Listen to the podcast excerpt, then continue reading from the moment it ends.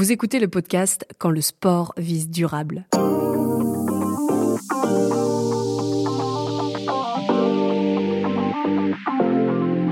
On parle d'environnement, de handicap, de biodiversité, d'égalité de genre ou encore d'éducation. Tout ça en lien avec le sport. Et ça tombe bien car les Jeux olympiques et paralympiques de Paris approchent à grands pas. Derrière les micros, des élèves au lycée entre 16 et 18 ans, ils et elles ont beaucoup de questions à poser. Pour y répondre, des sportifs et sportives de haut niveau, des responsables d'associations ou encore des entrepreneurs et entrepreneuses. Quand le sport durable Un podcast coproduit par René Prod et l'association Terre Agir. Avec la journaliste Margot Bédé. Épisode 1 avec Julien Pierre, ancien joueur du 15 de France et fondateur d'un label éco-responsable pour les événements sportifs. 1, 2, 3. C'est un ancien joueur international de rugby qui vient nous voir aujourd'hui. Avec l'équipe de France, il a remporté le tournoi des Six Nations en 2010 et a été finaliste de la Coupe du Monde en 2011 face aux All Blacks. Il consacre aujourd'hui toute son énergie à l'environnement. Il a créé le premier label environnemental destiné aux clubs, aux sites et aux événements sportifs. Ça s'appelle Fair Play for Planet. Alors forcément, il regarde de très près les Jeux olympiques et paralympiques de Paris qui approchent à grands pas et qui se veulent éco-responsables. Bonjour Julien Pierre. Bonjour Margot. Alors à côté de vous, il y a Doriane et Iman, toutes les deux élèves de seconde au lycée professionnel Jacques Prévert à Versailles dans les Yvelines, un établissement labellisé éco-lycée et c'est elles qui vont vous interviewer aujourd'hui. Alors justement, on se posait la question avec Dorian. Est-ce qu'un événement aussi important que ces Jeux peut être éco-responsable? C'est vrai que ces grands événements sportifs aujourd'hui posent question euh, dans l'impact qu'ils peuvent avoir, l'impact environnemental qu'ils peuvent avoir. Euh, on voit que Paris, Paris 2024 a pris des, des, des engagements forts de, de réduction de l'empreinte carbone, euh, diminuer par deux les émissions de gaz à effet de serre. Euh, mais ça reste des événements où on, où on, déplace beaucoup de monde, où on va consommer énormément. Et on sait que dans le monde de demain, il va falloir moins voyager, moins consommer ou consommer différemment. Euh, Est-ce qu'ils peuvent être éco-responsables la, la, la, question est, est, extrêmement compliquée, extrêmement complexe, euh, parce que derrière aussi tous ces événements sportifs, il y a tous les enjeux sociétaux euh, qui, qui, soulèvent. Euh, donc voilà. Bon, la réponse est plutôt non que oui La réponse est plutôt non que oui. Bien sûr, euh, malheureusement, ces, ces, grands événements, euh, est-ce qu'ils devront disparaître? Je ne pense pas, parce que étant, étant un, un amoureux de sport, euh, je, je, ne le souhaite pas. Euh, ils devront évoluer différemment, c'est certain. Euh, Paris 2024 va certainement dessiner les, les, jeux de demain, mais il faudra certainement aller beaucoup plus loin à l'avenir. C'est envisageable de réduire la taille d'un événement comme les JO Il faudra qu'on passe il faudra qu'on passe à ce genre de, de, de, mesures. On a tendance à dire que 80%, entre 70 et 90% de l'impact carbone d'un événement sportif, c'est le transport des, des, des, sportifs, mais aussi, des, mais notamment des, des, supporters. Certains événements, euh, futures euh, Coupe du Monde ou autres, euh, commencent à réfléchir à régionaliser une partie de, des, places disponibles pour justement réduire euh, ben, l'impact du transport de ces grands événements. Il y a beaucoup de choses qui sont, qui sont en réflexion dans, dans, tous ces grands événements sportifs. Et euh, demain, est-ce qu'on on, on créera pas des, des fan zones euh, dans tous les pays du monde pour ne pas faire déplacer justement ces spectateurs? Et on voit aussi quelques, quelques sportifs qui commencent à prendre la parole, qui commencent à, s'engager, à ne plus vouloir traverser euh, la planète pour aller faire telle ou telle compétition. Ce changement est, quelque part en route. Euh, jusqu'où on va aller, jusqu'où on devra aller demain, euh, j'ai pas toutes les toutes les données et toutes les toutes les informations. Comment pourrions-nous aller plus loin pour réduire l'empreinte environnementale des jeux suivants? Malheureusement, en les supprimant. On se dirige vers ça? Malheureusement. Et le sportif que vous êtes, il en pense quoi? Le sportif qu'il est, que je suis, il est, il est absolument contre tout ça.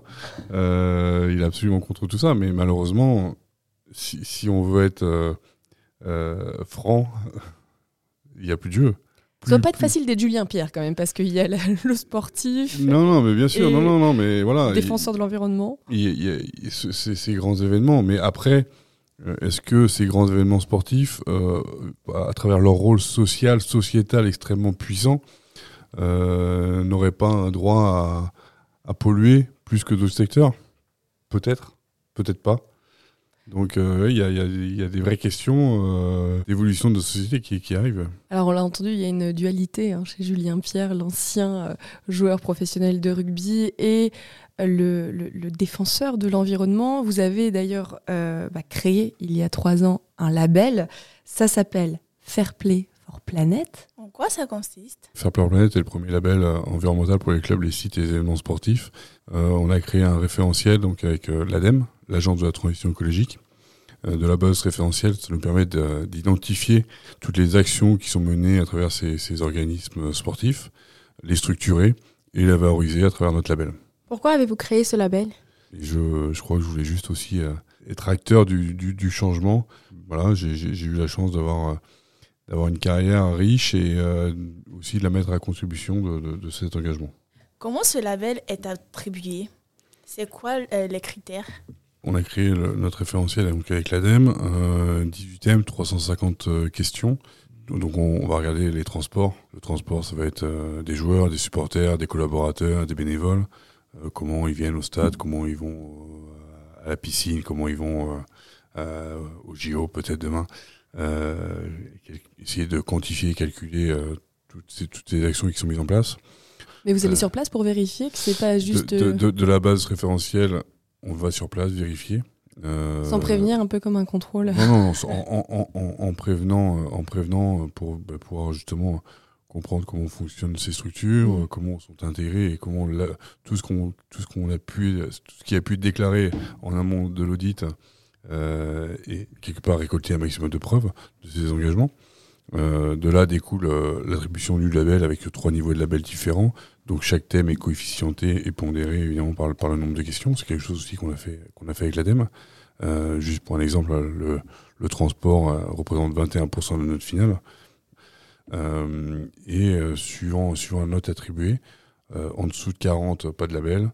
Et après, par tranche de 20, 40, 60, 60, 80, 80, 100, trois niveaux de label différents.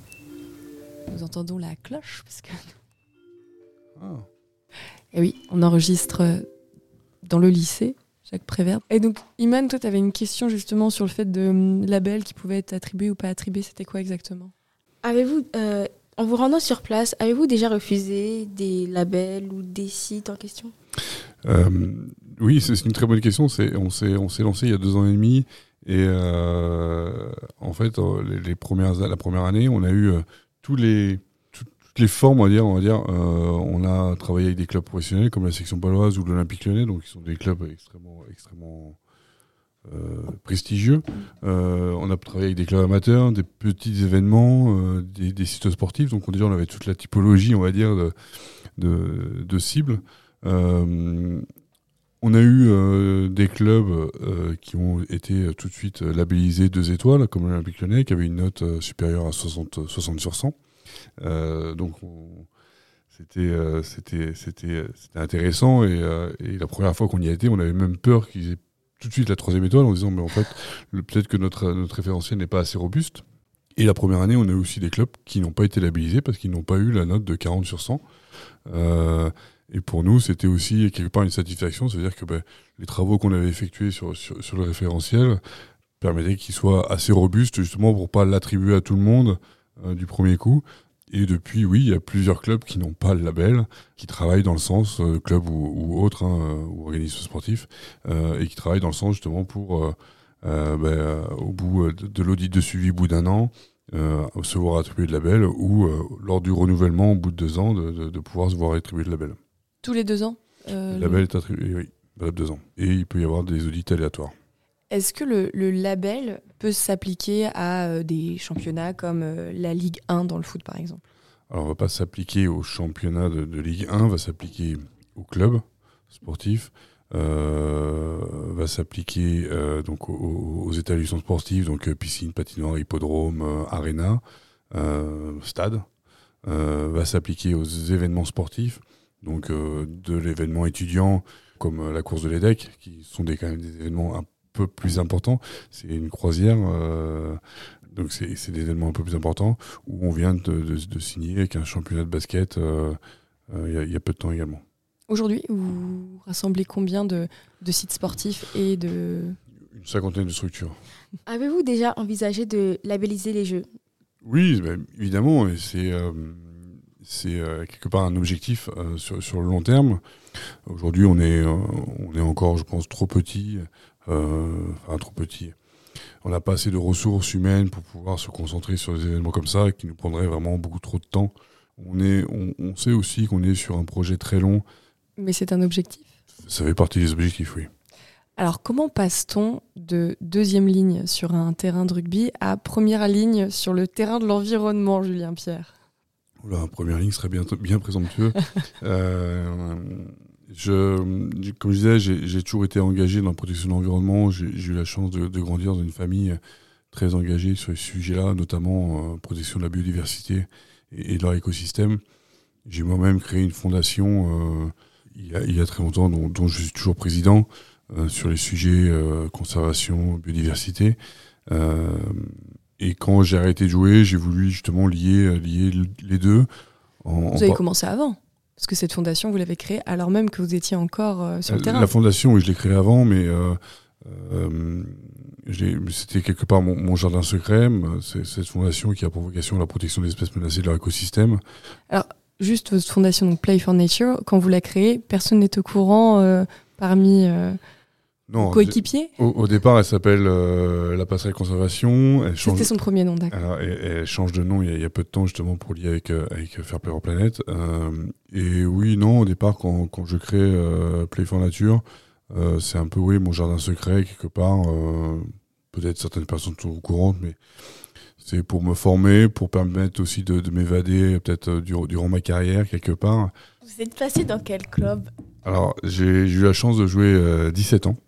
Euh, je suis passé par, euh, par, par, le stade Rochelet, euh, Bourgoin-Jallieu près de Lyon, qui aujourd'hui est descendu, mais qui jouait, qui jouait en top 14 en première division auparavant. Clermont-Ferrand, j'ai fini à la section paloise. Et puis après, évidemment, l'équipe de France. J'ai eu la chance de porter un petit peu le maillot de l'équipe de France. Ouais. Est-ce que l'environnement faisait déjà partie de vos préoccupations? Oui, comme je disais tout à l'heure, hein, c'était des sujets qui me, qui me préoccupaient, mais sous le prisme euh, biodiversité, protection des espèces menacées et leur écosystème. Euh, donc, euh, pas, pas, pas environnement au terme utiliser le sport comme moyen de, de protection de l'environnement ou comme on l'entend aujourd'hui, environnement, euh, CO2, réduction du, du, des émissions de gaz à effet de serre, c'était vraiment le, le, le, côté biodiversité. Mais pour moi, qui sont complémentaires. Et justement, par exemple, en 2011, quand vous prenez l'avion pour aller en Nouvelle-Zélande pour disputer euh, la Coupe du Monde de rugby, à ce moment-là, vous montez dans l'avion, vous, vous dites quoi? Ah, Je me pose pas la question. Je vais faire une Coupe du Monde le comprendre. Non, non, mais Et aujourd'hui, quand vous y repensez C'est pour ça que c'est paradoxal. Hein. Et c'est pour ça que quand, quand je dis tout à l'heure, il ne faudra pas plus que ces événements existent. Je dis, euh, euh, voilà, avec, avec la, la, la, gorge nouée, parce que voilà, malheureusement, enfin, si on veut vraiment euh, rentrer dans les accords de Paris et, et tous les objectifs qu'on doit se fixer pour un monde vivable demain, euh, il va falloir faire des compromis. Aujourd'hui, vous vous déplacez comment Principalement en train, en train ou en vélo dans Paris. Euh... En RER, vous êtes venu jusqu'à nous avec les transports en oui, commun Oui, mais c'est vrai que c'est facile. Hein. C'est plus facile sur un territoire comme, euh, comme l'île de voyager en RER ou transport en commun ou prendre le bus. Enfin voilà, c'est beaucoup plus facile. Euh, certains territoires, euh, bah, c'est plus complexe. Euh, donc il faut accompagner ces territoires. Il faut cette transformation, elle se fera pas du, du jour au lendemain. Il euh, y, a, y, a, y, a, un chantier énorme qui, qui s'annonce devant nous, euh, de, de, devant la, la, collectivité de la planète quelque part. Et, et voilà, j'essaye de, de, réduire au maximum mon, mon empreinte à, à, mon échelle et de sensibiliser au maximum. Vous avez grandi dans un zoo. Quel impact ça a, ça a eu sur votre engagement? Ça m'a je disais, j'ai eu la chance de, grandir dans une famille engagée dans la protection de l'environnement et notamment dans, les parcs animaliers. Famille qui euh, s'est servie des parcs animaliers comme, comme outil de sensibilisation et euh, de, protection de la biodiversité. Je me souviens des, quelques repas de famille, on n'a pas fait beaucoup parce que bah, tout le monde bossait le dimanche, mais on parlait avant tout des espèces qui, disparaissaient aux quatre coins de la planète, et c'est ça il y, a, 30 ans déjà. Mon oncle rentrait de, voyage, qui disait bah, j'étais dans tel ou tel pays, mais il n'y a déjà plus rien. Euh, ça, c'est des choses qui m'ont marqué. Il y a eu un déclic d'ailleurs euh, à Sumatra pour vous, je crois, en 2009. Oui, il y a eu un, vrai déclic en, quelque part, j'avais, mis cet, engagement euh, un peu entre parenthèses euh, durant ma carrière. Je me suis concentré sur ma carrière et je me suis concentré sur ma carrière, évidemment. Il s'est passé quoi à ce moment-là et, en 2009, je pars à Sumatra du coup avec mon oncle et pendant 15 jours, on est dans la, dans, dans la forêt primaire. ce que je vois en premier, c'est des pipelines, c'est de la forêt brûlée, c'est de la mangrove rasée au bulldozer. C'est des villages où on a été très très loin en forêt, mais où il y a des sacs plastiques par terre. Je n'incrimine pas les, les, les villageois, hein. c'est euh, ben voilà, on a amené, on a amené aussi du plastique jusque là-bas. Et en fait, quand, quand, je rentre, je me dis mais je peux, je peux pas ne rien faire. C'est comme ça que, que, le premier engagement, le premier engagement est né. À titre personnel, vous faites quoi pour l'environnement? À titre personnel, j'essaie de faire un, maximum. Euh, comme je disais, euh, de prendre le moins possible l'avion. Je dis pas que je ne le prends pas, j'essaie de le prendre le moins possible. J'essaie de manger sainement. Euh, et, limiter quelque part aussi tout ce qui est euh, viande rouge. On sait que c'est ça qui a, qui, a, un impact fort. Euh, réduire tous les déchets. J'essaye de pas plus digeste aussi. quand mon jean est troué, plutôt que d'en racheter un, ben, on va le faire recoudre. c'est des petits gestes, mais c'est tellement important quand on sait qu'un jean, c'est plus de 160 litres d'eau consommée pour fabriquer un jean. Ben, on peut peut-être s'économiser ça. Si vous aviez un message pour notre génération, ce serait quoi? Je pense qu'on a tous notre rôle à jouer. Euh, la transition ne se fera pas juste euh, par les politiques, ne se fera pas juste par les industriels, ne se fera pas juste par les citoyens, euh, se fera par tout le monde. Tout le monde devra contribuer à son échelle à réduire, à, réduire son, empreinte. Si demain on arrête tous de, de consommer euh, de la viande rouge, bah forcément les industriels demain vont, vont réduire aussi, vont, vont, vont fabriquer différemment. Euh, euh et, et, si j'ai un message, ce qu'on a l'habitude de dire chez Fair Planète, pour la planète, pas d'adversaire, tous partenaires. Donc euh, voilà, on a tous, tous un rôle à jouer. Et puis les vêtements aussi, c'est vrai que c'est ça c'est un très bon conseil de bah voilà, on n'est pas obligé de racheter toujours des vêtements, on peut les rapiécer, l'acheter en seconde main aussi. Ça, c'est des choses que vous faites un petit peu, la seconde main? Euh, Je vais souvent à friperie. Pour, euh, par exemple, une bonne partie des vêtements que je porte, c'est de la friperie. Euh, J'essaie de manger un peu moins de, de viande rouge aussi et euh, de, de, produits, enfin d'aliments refaits. Transformés. Transformés. Et le tri aussi. C'est déjà pas mal. Franchement, c'est déjà très très bien.